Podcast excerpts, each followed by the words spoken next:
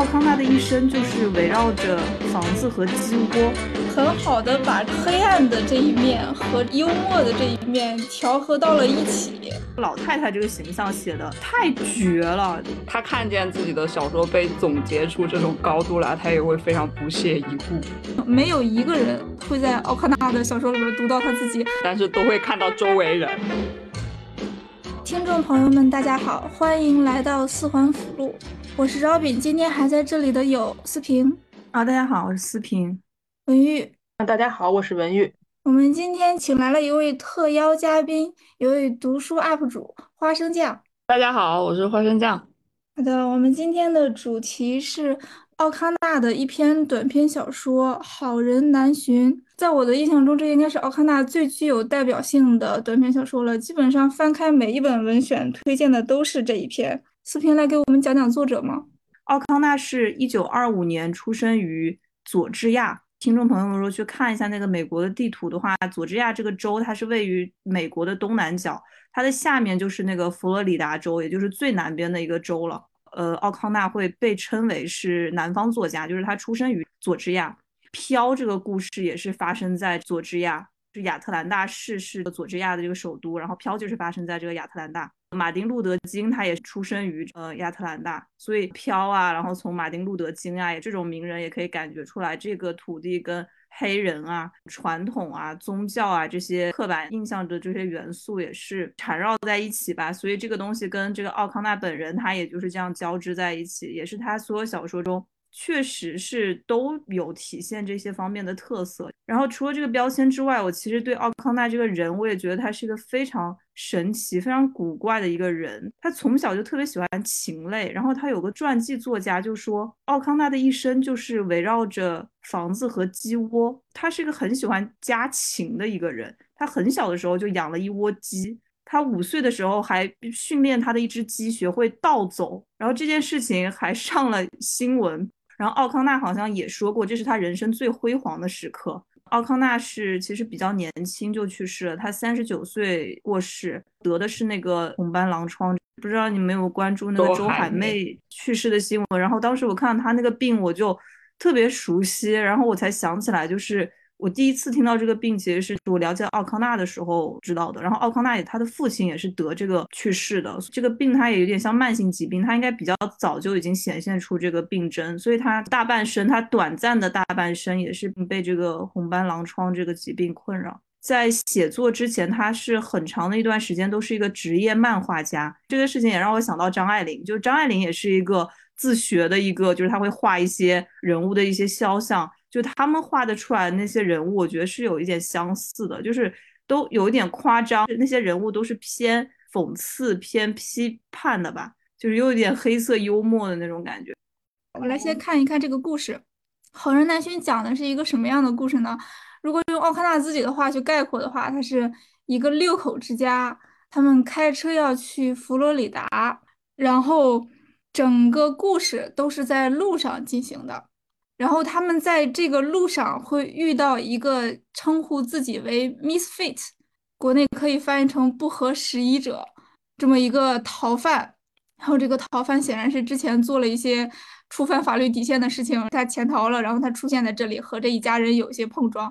这个家庭是由祖母和他的儿子、儿媳这对小夫妻的三个孩子构成的。然后这个老祖母在去旅行的时候还带上了一只猫，她把这个猫藏在篮子里面带走了。奥康纳的小说在这个故事里面非常重要的一个风格、情节各方面的体现，就是这个老祖母她在路上碰到了这个 misfit，然后他们在其中展开了很多关于上帝、宗教、惩罚，然后人应该是什么样子的这些东西的一些讨论。在最后，老祖母甚至发出了一声感叹。当时处在一种遇见逃犯的极度的一种恐惧里面，他说：“你是我自己的孩子。”这个东西显然是不符合逻辑的，但是奥康纳就会把它埋在最后的这个地方。然后故事的结尾就是逃犯把包括老奶奶在内的一家人全都杀了。从结构上来讲的话，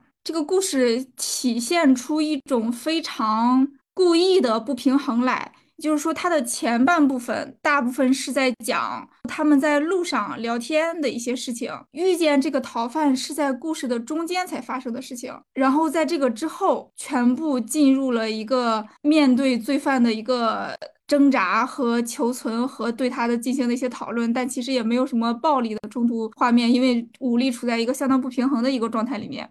我有一个就是想说的，就说他是一个黑暗的作家吧，你们怎么看？我是觉得有点搞笑，对对，我觉得他是很好的把这个黑暗的这一面和这个幽默的这一面调和到了一起，把它作为矛盾的两方，以一种非常艺术的方式给它捏合到了一起，就好像我们不会觉得一马平川的东西是非常好玩的，一定要这个里边夹杂着一点儿那个，这个整个的东西才会显得非常和谐，非常好看。哎，我觉得这种是不是就是黑色幽默的一个特点啊？就是我们看过很多黑色幽默的那种电影，就他肯定你要说他黑黑暗，他也确实是黑暗的，不是讲一些犯罪，比如说疯狂的石头啊，或者说什么两杆大烟枪。呃，反正我是我不觉得是那种悲剧感的吧，我其实没有感觉到那种悲剧性，我更多的是感觉到是喜剧色彩。如果阅读奥康纳的小说，这应该是我们。最先注意到的一个特点，就是他是一个个人风格极其强烈的作者。他会在他的作品里面充满着，比方说罪恶、黑暗，然后那个笔调是有一点讽刺、有一点调侃的，但同时又非常的尖刻锐利。然后在这个情况下，好多人会把奥康纳他的作品评价为是一些哥特小说或者黑暗小说，但是奥康纳真的是把这个风格做得非常的巅峰。然后，所以我觉得这可能是，嗯，听众朋友们如果想要去接触奥康纳的小说，这个可能是你最先接触到的一个东西，就是它是非常不一样的，它可以带来很多很新的东西。我的感觉不太一样。我一开始说他的文章的严肃的点是在于他背后讨论的问题是比较严肃的。他讨论的一些关于生命、死亡、救赎、罪恶这种问题，他所站立的角度是站立在一个宗教信仰没落而新的价值体系还没有建成的一个角度。也就是说，他在这个焦点上去讨论这个问题，就势必会使他反映的问题很严肃。但是呢，我同时又觉得它其实是以一种可能比较戏剧性、比较有趣，就像大家说比较幽默的方式去呈现这种严肃的问题，让大家看到这种严肃的问题它可能导致的一些现实情况是一些甚至有一点有意思的。但是我最后其实还是会觉得这不是一个。喜剧性的有意思，就不是一个幽默性的有意思，它是一种悲剧色彩的有意思。这一点，我感觉我可能和大家的感觉不太一样。会觉得它虽然整篇是很调侃性的，但它的结局其实是一个比较悲伤的。因为你去想它最后的问题，它是站在一个无力解决类似的问题，并且事情已经发生无法挽回的一个角度。就我们怎么定义幽默这个事情？我我的感觉是奥卡纳的。幽默主要是体现在他的一些比较小的一些点里边，就是这个祖母，她打扮的非常的庄重，要出门，然后这样会达成一个什么样的效果呢？就是哪怕她死在这个公路上，别人也能一眼看出来，这一定是一个淑女。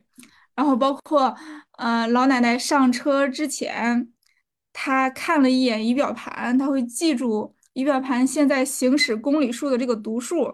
他想这样的话，下车的时候他就会知道他们走了多少公里。这其实是一个很有意思，但同时很没有用的细节。我觉得这是奥卡纳的一种写作的方法，就是他喜欢把一些在情节推动上不一定要起到那么大作用的一些细节放进来，来把这个人物堆得更鲜活一点。这个有用没用？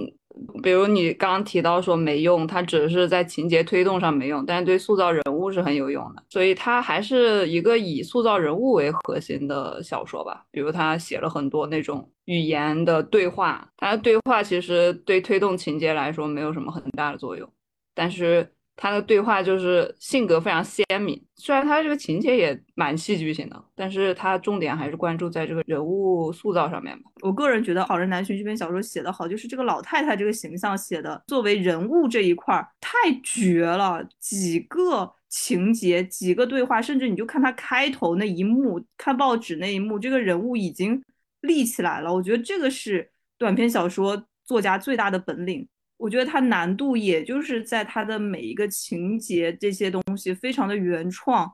你们会不会觉得去抓住这个具体的文本是有困难的？你的意思是说它的主题是模糊的？你觉得这个小说的主题是什么？呃，他的这个小说给我的感觉就像那种宁浩的那个电影，它其实没有什么很严肃的，就是上升到很高度的。我觉得如果是他看见自己的小说被总结出这种高度来，他也会非常不屑一顾。就是他只是想要写一个这样的状态的人，然后把它放置在一种巧合里面，然后告诉大家说，其实我们的人生就是这么的没意思。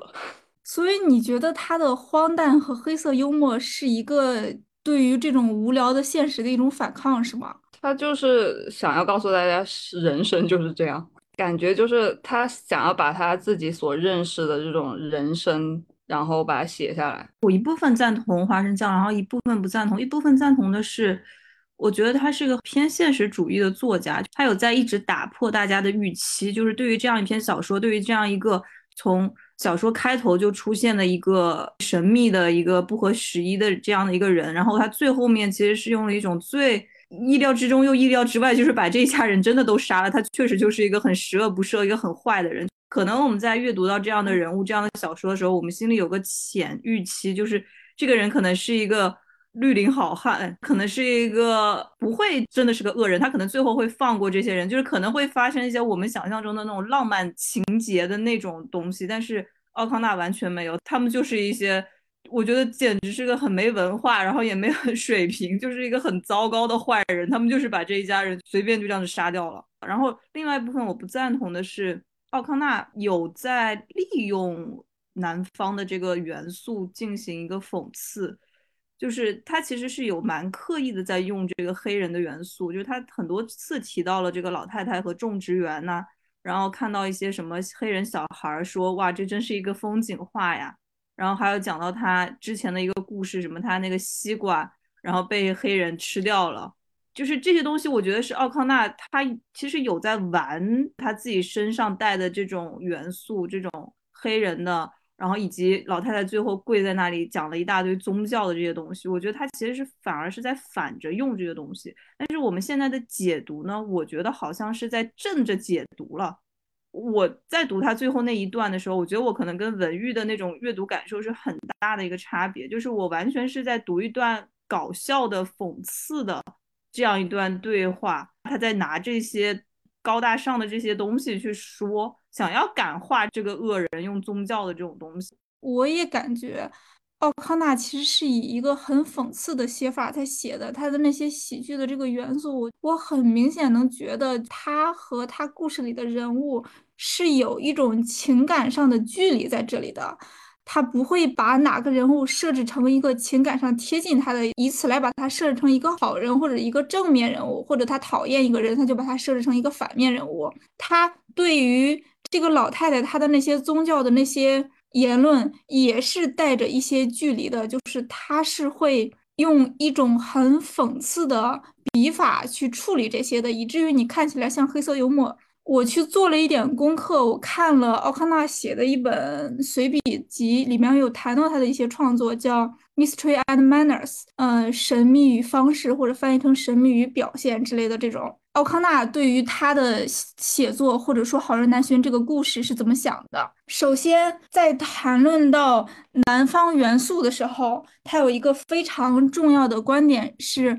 他说他觉得所有或者说大部分作家都是现实主义的，人们不能选择他身边的生活。人们可以选择人物，选择故事怎么讲，但是人们不能选择他身边的生活。而对于他来说，南方就是作者身边围绕的这个生活，他要把这里面的东西利用起来。就《好人难寻》这个故事来讲的话，他觉得有必要建立起一个基础来，就是他是怎样在里面使用这些不合理的事物的。这种使用背后的假设是基督教的那种神秘学的假设，这些现代。大部分观众可能不能接受，然后奥康纳说：“关于这一点，我只能说，也许除了我自己的方式之外，还有其他的方式可以读这个故事，但没有其他方式可以写这个故事了。这个故事的女主角，也就是这个祖母，这个老太太，他正在面临死亡，而且他显然没有准备好。有的人会把这个老奶奶解释成一个反面人物。”然后奥康纳会说，所有南方人几乎都会拒绝这么做，是因为他们家里都有一位像他一样的祖母。这个老太太她可能是一个虚伪的老人，她的智慧比不上那个 Miss Fate。但是祖母在这个故事里面，她给出了这个故事的关键点，就是祖母清醒了一会儿，她意识到，即使以她这么一个普通人，以她有限的方式。他也可以对前面这个人负责，就是他说的说的那句啊，你是我自己的孩子啊，这个点是大部分批评家把好人难寻乃至奥康纳理解成一个宗教故事的原因。但是我觉得对于奥康纳本人来说，可能不是这个样子的。像我说的一样，他不喜欢他的任何一个人物。他对他的人物没有那种情感上的那种偏好。这个老太太她只是在男方生活中出现在他的周围，他从生活中会敏锐的抓住这样的人物，让他立在自己的故事里。把它归成宗教小说实在是太生硬了，就好像把它归成了那种为宗教唱赞歌的人一样。我觉得不能说是这样的，他可能有一种信仰，他可能觉得现实生活中存在着某种神秘化的东西，但他依然是以一个对现实完全忠诚的方式来体现这一点的。我可能是最近这半年吧，都在看一些关于宗教的东西。所以呢，我其实最开始接触到这篇文本，我还是会首先从一个宗教来看这个文本。宗教它只是人对于一种绝对存在、一种绝对性的倾向，所以我会觉得它后面这一段其实完全在探讨到底什么更加本质。信仰不能代表我一个本质的存在，到底什么能代表这种绝对化？而至于老奶奶，大家一直说的可能非常不合理的一个。老奶奶最后说：“哎，你也是我的一个孩子，我的一个亲生儿。”是因为在宗教信仰里面，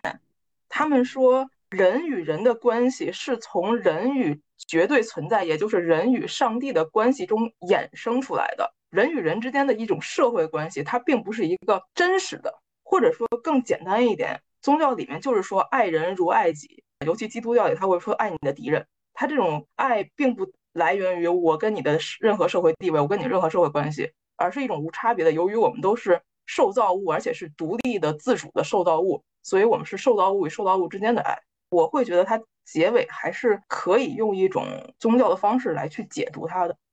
为什么我反而觉得他说的这个最后一句话是一种对宗教的讽刺呢？就是他在那种情况之下说出这个话，他明显是想要利用这种宗教的话语，然后试图去感化这个囚犯。我感觉他是非常就是从始至终都是他并不相信他自己所说出来的这些话吧。我会觉得这是一个很真实的对人的写照。有一种说法是，人会在某一个时间段很真诚的、很虔诚的面向上帝，但是转过身又投身于自己的欲望。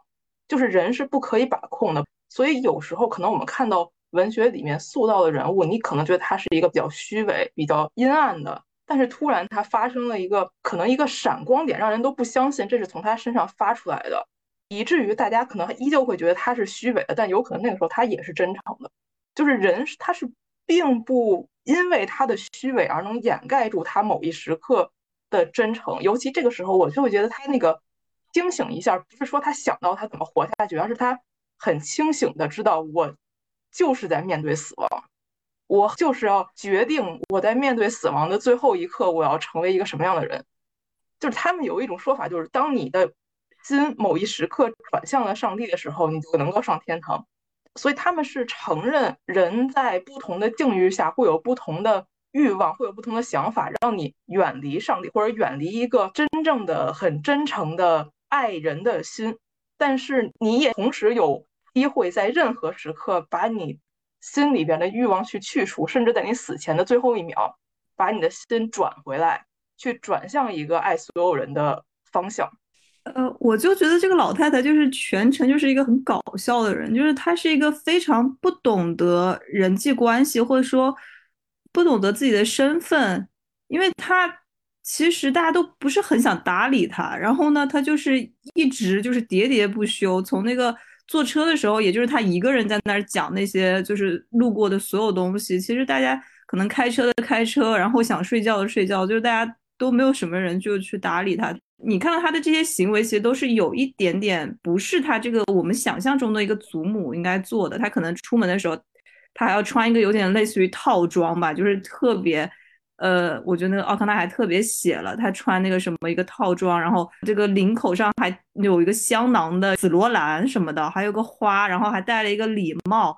就是奥康纳把这个人物，他其实我觉得还是很漫画化的，就是一种卡通漫画式的去塑造这个比较。怪异的一个人物形象，就是所有人，我觉得奥康纳都有一点点就是嘲笑和他是在俯视他的这些人物的，就是奥康纳对他们的那个态度是跟契诃夫的那种是不一样的，他对这个这个老太太这种也算是从。曾经这种种植园时代过来，但时代已经变化了，但他还就是保留了很多那个种植园，就是很怀念这种过去的他所谓的这种黄金时代的这样的一个女性。我觉得奥康纳是持一个批判的一个态度。我们前几期聊门罗，我觉得这种写法永远不会出现在门罗对他的人物里面。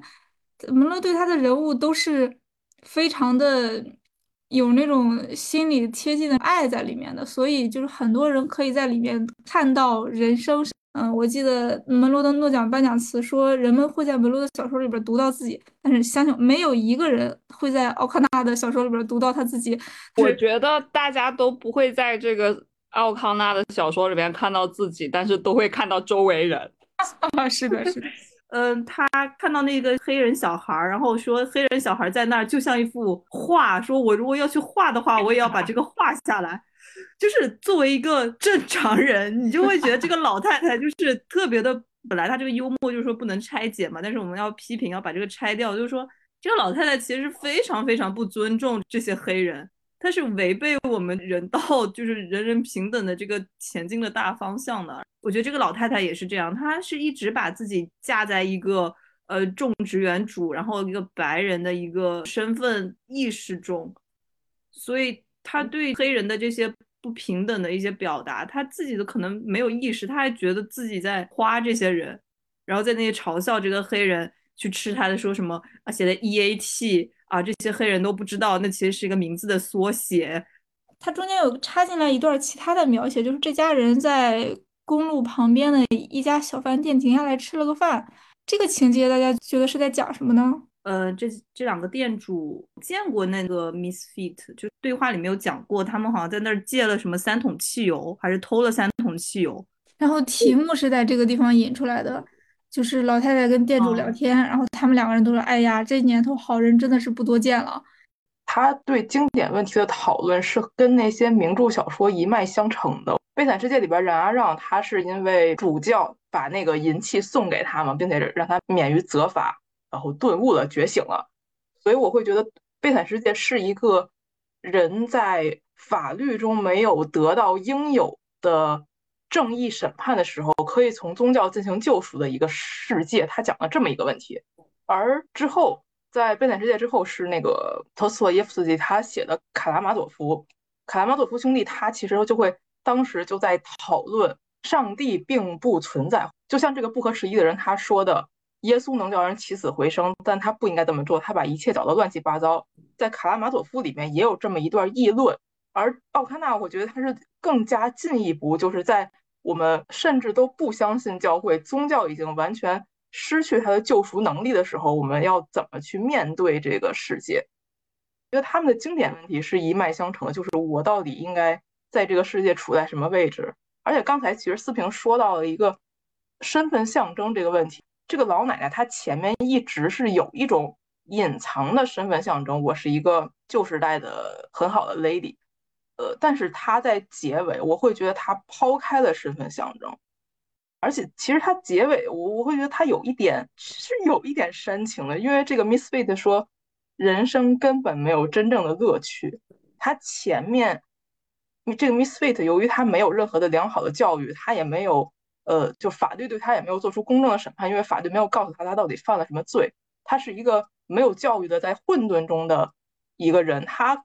杀人什么的完全没有感觉，他是觉得这个东西好像很有意思，因为他的同伴说挺有趣的。按理来说，他如果还是他之前的那样一个杀人犯，他应该会附和他的同伴说这件事儿是挺有意思，就是那个老老太太有点烦。但是他最后说了一句：“人生根本没有真正的乐趣。”他好像在杀完这个老太太之后，他感受到了一种怅然若失，而不是像以前做杀人犯的时候那种我杀了人之后完全无感，或者说有一点好玩的心态。他这里有一个心态的变化，但是这个时代已经没有办法让他产生那种像。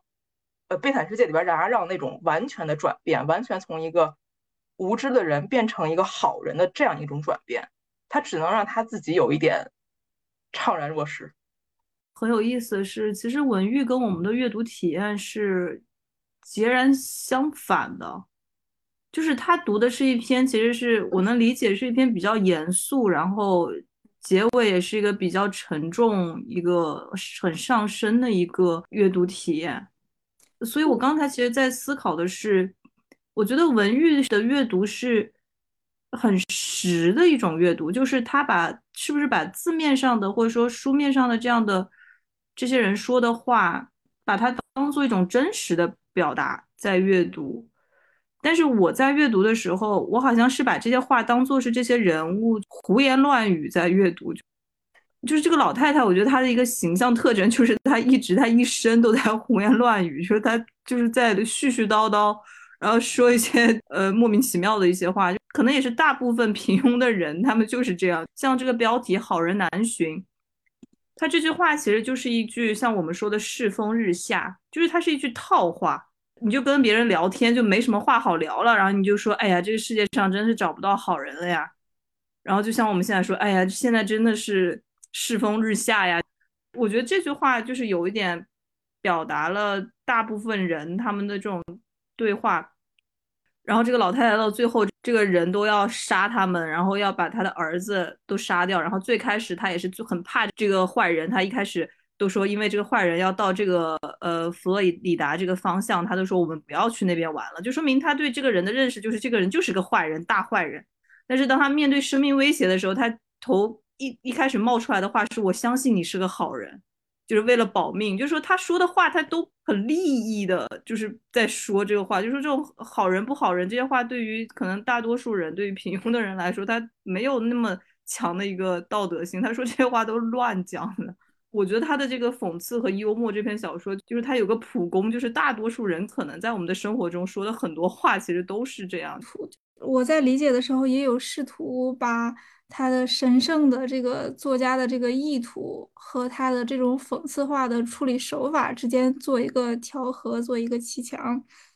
但是当然，大家每个人可以有自己的看法。然后奥康纳也说，就是他觉得这篇小说可以有很多种去看的方法。当然，他还是会觉得只有一种方法能把这个小说写出来，也就是他的方法。嗯，那我们站读者站在一端，作者站在另一端，读者可能可以像树一样分叉向无数个结局。那欢迎大家看完之后在评论区和我们进行讨论。